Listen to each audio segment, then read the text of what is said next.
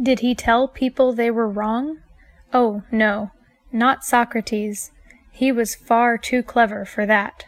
His technique was based upon getting a yes response.